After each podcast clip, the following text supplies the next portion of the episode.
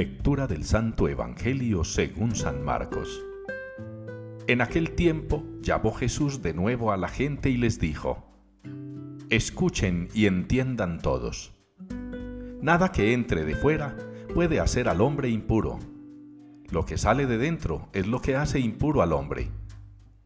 Cuando dejó a la gente y entró en casa, le pidieron sus discípulos que les explicara la parábola. Él les dijo, también ustedes siguen sin entender, no comprenden. Nada que entre de fuera puede hacer impuro al hombre, porque no entra en el corazón sino en el vientre y se echa en la letrina. Con esto declaraba puros todos los alimentos. Y siguió.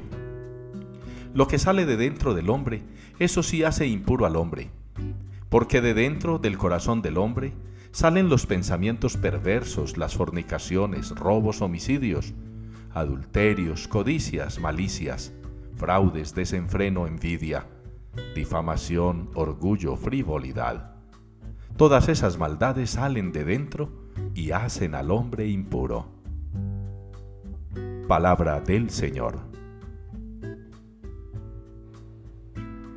Bendice alma mía al Señor. Con esta respuesta nos unimos en la liturgia de este día al Salmo 103 Bendice alma mía al Señor. La bendición al Señor, la alabanza al Señor, la adoración, el culto, el reconocimiento a la grandeza de Dios, que durante estos días hemos venido resaltando con la lectura del libro del Génesis y los relatos de la creación. Es una alabanza que todos nosotros los creyentes hacemos no solo de palabra, sino también con nuestras obras admirarnos, gozarnos, asombrarnos de las maravillas que Dios ha hecho en la creación, las maravillas que todos los días actualiza en nuestra vida. Todo eso tiene que ser motivo de glorificación de parte nuestra para con Dios. Una glorificación que reconoce en el Señor al autor de todo y que todo lo hizo bien, incluyéndonos a nosotros. Por eso Jesús en el Evangelio nos muestra cómo declara puros todos los alimentos. Nada de lo que entra en nosotros nos hace impuros. Es lo que sale de nosotros. Y ya el Señor explicó por qué en el Evangelio. Y ustedes y yo tenemos que buscar ser perfectos, ser cada día objeto del amor misericordioso de Dios que nos perdona para que manifestemos signos de verdadera conversión tenemos que dejar de ser impuros y de declarar impuros a otros. Me aterra, por ejemplo, la gente que se niega a comulgar con un ministro extraordinario, porque tiene la autoridad este que no comulga de decir que es que fulano o sutana son impuros, son indignos de dar la comunión.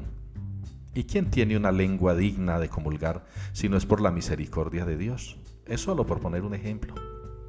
Qué bueno, mis hermanos, que ustedes y yo nos sintamos obra perfecta de Dios.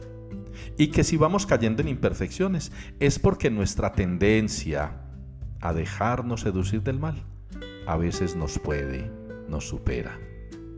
Quiera el Señor que ustedes y yo lo alabemos, que nuestras almas lo bendigan, que nuestro ser todo lo adore, lo glorifique, lo exalte, por ser Él el autor de todo lo que existe y de que todo lo hizo bien, incluyéndonos a nosotros.